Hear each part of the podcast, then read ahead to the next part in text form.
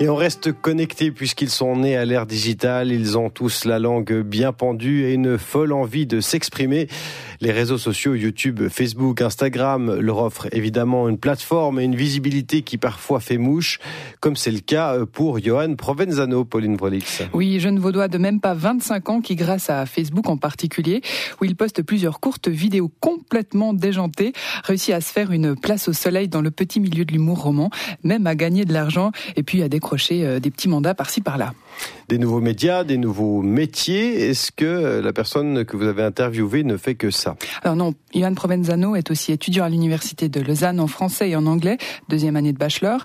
Si sa carrière d'humoriste ne décolle pas, il fera prof, une idée qu'il euh, chérit depuis tout petit. On va donc parler euh, ce matin de ces euh, youtubeurs et des gens qui gagnent de l'argent à se faire mhm. connaître sur les réseaux sociaux. Est-ce qu'il y a beaucoup de, de youtubeurs en Suisse romande? Ceux qui arrivent à tirer leur épingle du jeu sont seulement une vingtaine. Ils ont entre 16 euh, et 33 ans. Ils parlent de jeux vidéo, de maquillage, de livres, de voyages ou font de l'humour comme Johan Provenzano. Lui, son créneau, c'est l'imitation, les accents.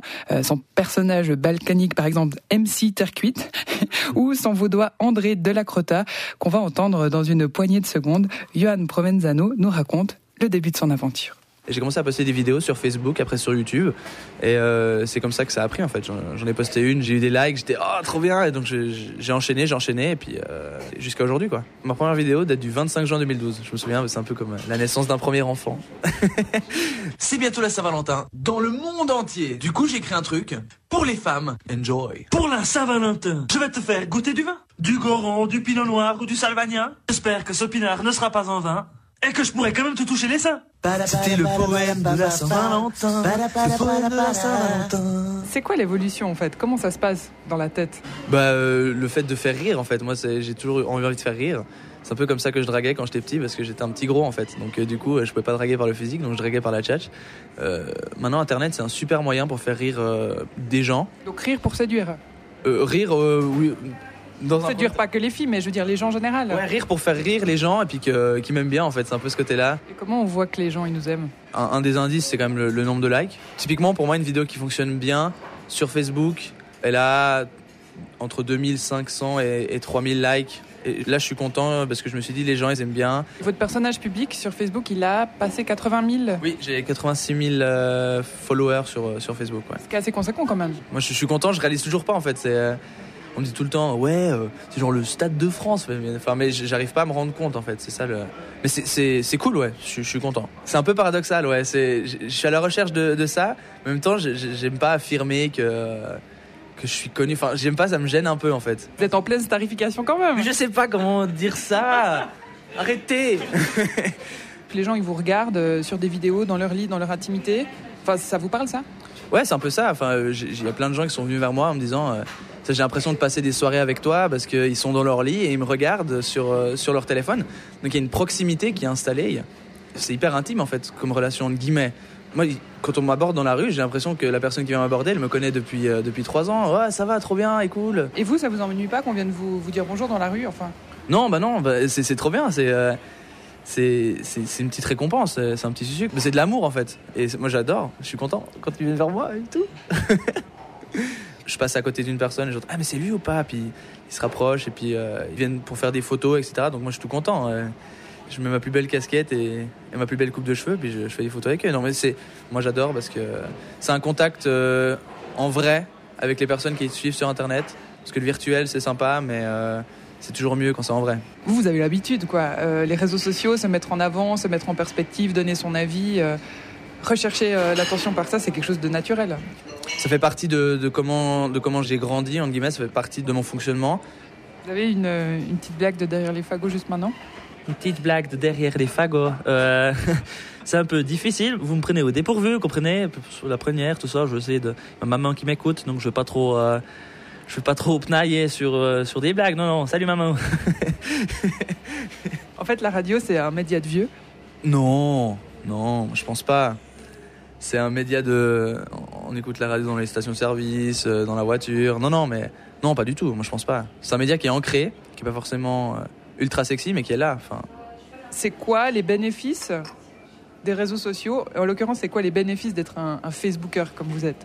Grâce à cette euh, entre guillemets notoriété, j'ai été engagé euh, à Rouge FM. Ça, ça vous rapporte de l'argent? Ça me rapporte de l'argent, ouais. Je, je- je peux avoir des, des petits boulots grâce à ça. J'ai participé à une campagne avec la Romande d'énergie pendant le Paléo. J'ai travaillé avec euh, la Nuit des musées de Lausanne. J'ai travaillé avec une campagne fribourgeoise qui s'appelle Off. J'ai fait des, des caméras cachées. Enfin, c'est tout plein de, de petits boulots qui sont liés euh, à mes vidéos. Vous vous payez quoi, votre loyer avec? Je vis encore chez, chez mes parents, mais euh, bientôt. Mais enfin, je me paye mes études, je me paye. euh, c'est des revenus. euh, des Vous revenus. gagnez combien en gros, en moyenne? Ça dépend. Il y a des mois avec la radio, tout combiné, je peux gagner 5000 francs par mois. Puis il y a des mois où je, où je gagne euh, 700 francs. Enfin, Vous avez déjà reçu des trucs gratuitement? Je reçois des vêtements. Est-ce que vous êtes euh, transparent là-dessus? Par exemple, si vous portez un t-shirt, vous allez dire j'ai reçu ce t-shirt ou bien c'est un peu un truc tacite qui se passe entre les gens qui vous font un cadeau, un cadeau intéressé? Ouais, non, moi je le dis pas. euh, je vais pas dire. Alors, euh, si jamais. euh, Les gens qui vous regardent, ils le savent pas. Ils- euh, si c'est moi, parce que les, les, vous le choisissez. les habits, les habits, je les mets parce que je les aime bien. Donc euh, ça, ça, ça m'évite de les payer. Non, enfin, je veux dire. Enfin, ça peut être un peu insidieux. Enfin, voilà. C'est un peu ça, ouais. Ça vous embête ou pas? Non. C'est du donnant-donnant. Vous voyez ça comme ça? C'est un, un peu du donnant-donnant, ouais. C'est un peu ça que comme ça que je vois. Et c'est quoi le futur pour vous? C'est quoi euh, les ambitions? Alors moi, je veux faire de la scène. Je, je viens de la scène et j'ai euh, vraiment envie de, de faire de la scène. Et je vois le- les vidéos en fait comme support en fait. C'est c'est complémentaire. Si je fais de la scène, je fais aussi des vidéos. Si je fais des vidéos, je fais aussi de la scène. Et en fait, je vais faire un bachelor, je termine mon bachelor et après je me lance. Indissociable et complètement intriqué, le monde numérique et la vie réelle. C'est en tout cas euh, comme ça que ça marche pour Johan Provenzano, euh, Pauline Vrolix. Oui, euh, ce n'est pas le seul pour qui euh, cet état de fait se vérifie. D'ailleurs, comment ça marche? Eh bien, on a un spécialiste pour nous répondre. Comment on fait pour marcher sur les réseaux sociaux et dans les médias traditionnels en même temps? Bonjour euh, Damien Van Acter. Bonjour. Vous êtes spécialiste des nouveaux médias et professeur invité à l'école de journalisme et communication de Bruxelles, cofondateur de l'incubateur de start-up Nestup, ancien journaliste également, ultra investi dans les vecteurs de communication numérique. Pour vous, tout d'abord, qu'est-ce qui est la définition d'un Facebooker ou d'un YouTuber aujourd'hui Ah, Je pense que la meilleure définition, c'est celle d'un passionné qui peut pas s'empêcher de partager avec le monde ce qui lui passe par la tête. Et euh, c'est bien une des vertus que le numérique et Internet d'une manière générale a pu apporter, c'est que aujourd'hui n'importe qui, avec un tout petit peu de matériel, peut euh, porter sa voix à travers le monde. Mais aujourd'hui, des, des youtubeurs connus hein, comme Norman ou Cyprien en France, mais évidemment aussi en Suisse romande, ou Diablo X9, alors là spécifiquement pour, pour la Suisse, un des seuls Suisses qui cartonnent à ce point-là, arrivent à gagner leur vie avec leurs vidéos. À quel moment est-ce que c'est possible de gagner sa vie? Il y a deux moments d'inflexion qui sont importants. Le premier moment, c'est celui euh, de l'attraction, comme on dit dans le monde des startups, c'est-à-dire qu'on on se rend compte qu'il y a de l'audience. Euh, on est capable d'attirer un certain volume d'audience. Il faut savoir qu'on peut commencer réellement à gagner sa vie euh, quand on fait un volume très très important. Il faut au minimum 100 000 vues sur une page, enfin sur une vidéo pour dire qu'on commence réellement à gagner de l'argent. Euh, le deuxième moment important, c'est quand les marques commencent à s'intéresser euh, au contenu qu'on peut produire. Et c'est indissociable du fait de réussir à générer de l'audience. Les, les marques sont avides de pouvoir s'intéresser et toucher une cible plus jeune. C'est euh, c'est un petit peu le, le, la tarte à la crème aujourd'hui de dire ça, mais tous les médias et toutes les marques étant devenues des médias, toucher les jeunes, c'est s'assurer d'un public euh, fidèle le plus longtemps possible. Mais est-ce que tout le monde peut devenir YouTuber ou Facebooker comme Yann Provenzano? Alors, j'ai envie de répondre oui, mais dans la pratique, c'est pas Bisounours dehors. Tout le monde veut le faire, donc euh, c'est évident que non. euh, c'est c'est évident que non. Euh, après, il faut une forme de, euh, il faut de la chance. Ça, je, je crois que c'est indubitable. Euh, le facteur chance joue, mais la chance, on la provoque. Et euh, provoquer la chance, c'est euh, s'astreindre à une certaine forme aussi de régularité. Et, euh, Internet euh, garde une trace de tout, mais on est très vite passé dans la deuxième page des résultats quand on cherche dans Google. Et donc, le seul moyen de garder cette c'est d'alimenter ce puits sans fond, qui est la conversation. Euh, sur les réseaux sociaux et donc euh, c'est quelque chose que les médias entre guillemets traditionnels ont très très bien intégré. Il y a la notion de, de flux d'informations, d'actualité. Euh, les brèches se sont ouvertes en laissant des amateurs s'engouffrer dans cette brèche de la création de contenu. Ceux qui durent dans le temps eh bien, quelque part, ce sont ceux qui se sont astreints à cette même contrainte de régularité et aussi, je pense, de la qualité. Damien Van Acteur, c'est intéressant parce que vous avez dit euh, il y a quelques instants, toutes les marques deviennent des médias. Finalement aussi, tous les gens deviennent des médias parce que dès qu'on va sur YouTube et qu'on produit des vidéos, on, devient un média. Euh, quel conseil pratique? Alors si on veut se lancer, alors il faut quoi dans, ma vidéo? Si je veux qu'elle marche Est-ce qu'il faut absolument que je mette des chats parce que c'est ça qui marche sur YouTube? Est-ce qu'il faut que je sois un canon de beauté? Est-ce qu'il faut que je sois drôle? Est-ce qu'il faut que je fasse un montage haché très rapide? Est-ce que si je mets tous ces ingrédients, ma vidéo va marcher? Non. le, le, meilleur conseil qu'on peut donner aux gens qui ont envie de faire ça, c'est d'être vrai. Euh, c'est de raconter des histoires auxquelles on croit, c'est d'embarquer des gens dans une aventure. Euh, c'est ça le plus petit commun dénominateur. Après, évidemment qu'il y a des, des, questions esthétiques, il y a des questions de montage, il y a des questions euh, de, de rythme qui sont euh, euh, évidentes. C'est quelque chose qui s'apprend. Euh, tous ceux qui sont passés par là et tous ceux qui s'essayent à ça se rendent bien compte du boulot que ça représente. ça prend du temps, ça prend de l'énergie, ça demande d'être d'être passionné tout simplement en, en, le faisant. Et tous ceux qui y arrivent et qui durent dans le temps sont sont des gens qui ont réussi à bien s'entourer aussi. C'est pas innocent de la part de YouTube, c'est pas innocent de la part de Facebook de mettre à disposition des ressources en interne chez eux qui, qui se mettent au service de ces producteurs de contenu, qui les accompagnent, qui YouTube a mis euh, carrément en route des, des studios hein, dans lesquels les, meilleurs YouTubeurs peuvent venir se former, peuvent venir trouver des conseils, peuvent venir trouver euh, des gens qui vont les, les aider et les accompagner à ce moment-là, effectivement, pour réussir à faire du placement de produits, pour réussir à faire des montages dynamiques, pour réussir à mettre les bons boutons aux bons endroits pour multiplier le nombre d'abonnements ou récupérer des adresses email. Et donc, dans la foulée de ça, réussir à générer de l'argent. Mais donc finalement, il y a des codes dans la vidéo YouTube, là où on espérait entre guillemets créer quelque chose de nouveau, sans code justement, euh, les codes des vieux médias traditionnels comme la radio ou la télévision. Ah mais le web euh, a déformaté beaucoup de choses pour reformater par ailleurs.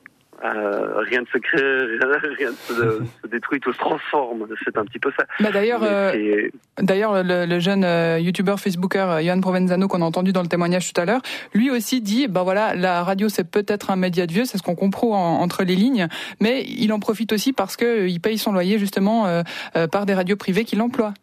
Oui, c'est une question de notoriété. De nouveau, c'est une question de stratégie. Mais ceux qui font de la stratégie pour faire de la stratégie, ça s'appelle des échecs. Euh, quand on est média, quand on produit des, contenus, on s'adresse aux gens, on parle aux gens, et, c'est quelque chose qui est intrinsèquement lié à la nature même d'Internet. Ce sont tous ces retours, ce sont tous ces commentaires. Et euh, celui, que vous avez interviewé juste avant euh, le dit bien.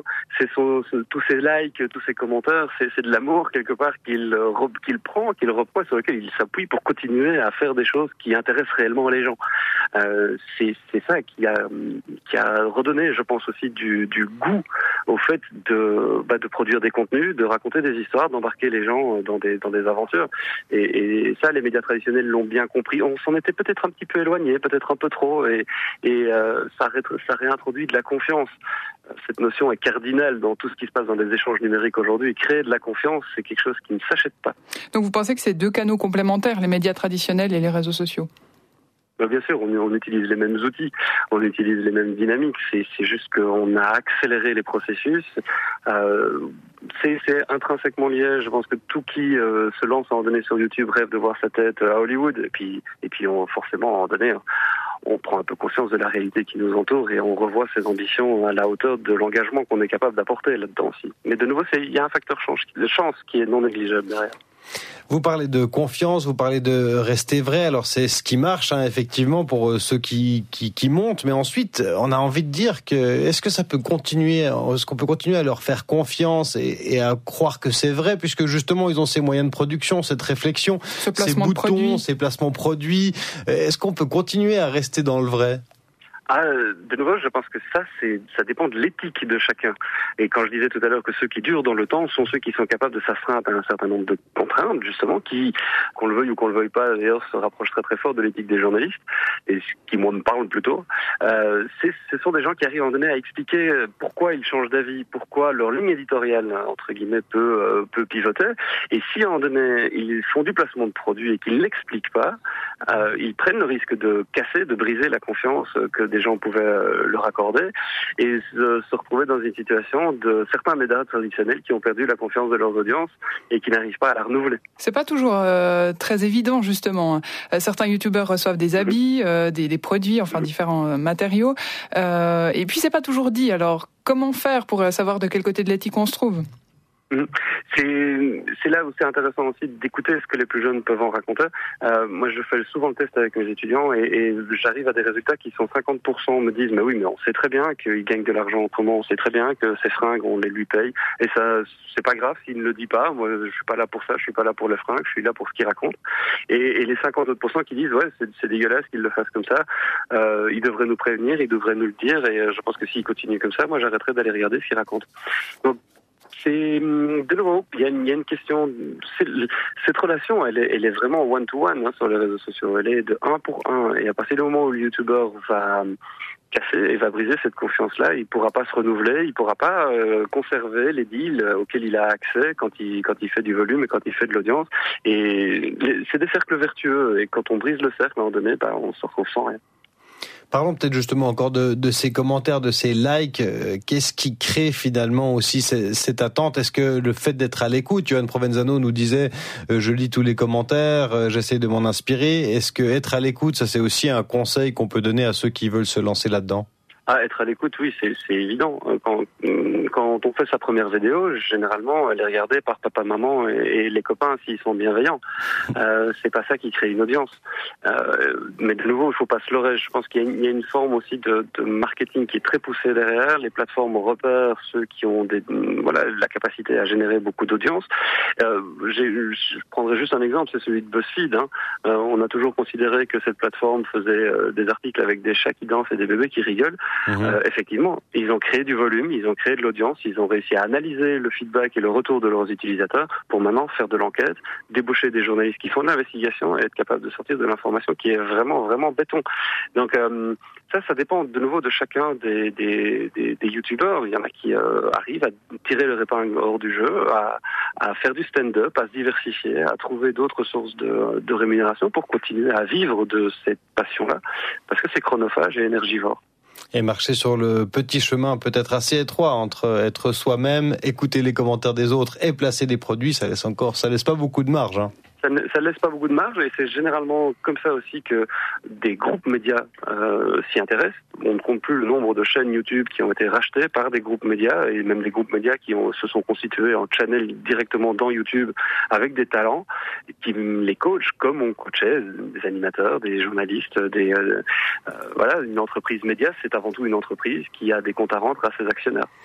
Merci pour votre analyse Damien Van Acteur spécialiste des nouveaux médias et professeur invité à l'école de journalisme et communication de Bruxelles. Merci à vous, euh, Pauline Vrolix, pour ce sujet.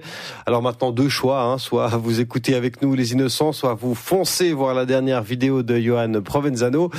À moins, à moins euh, que vous ne soyez déjà en train de choisir votre cadrage pour faire votre première vidéo YouTube.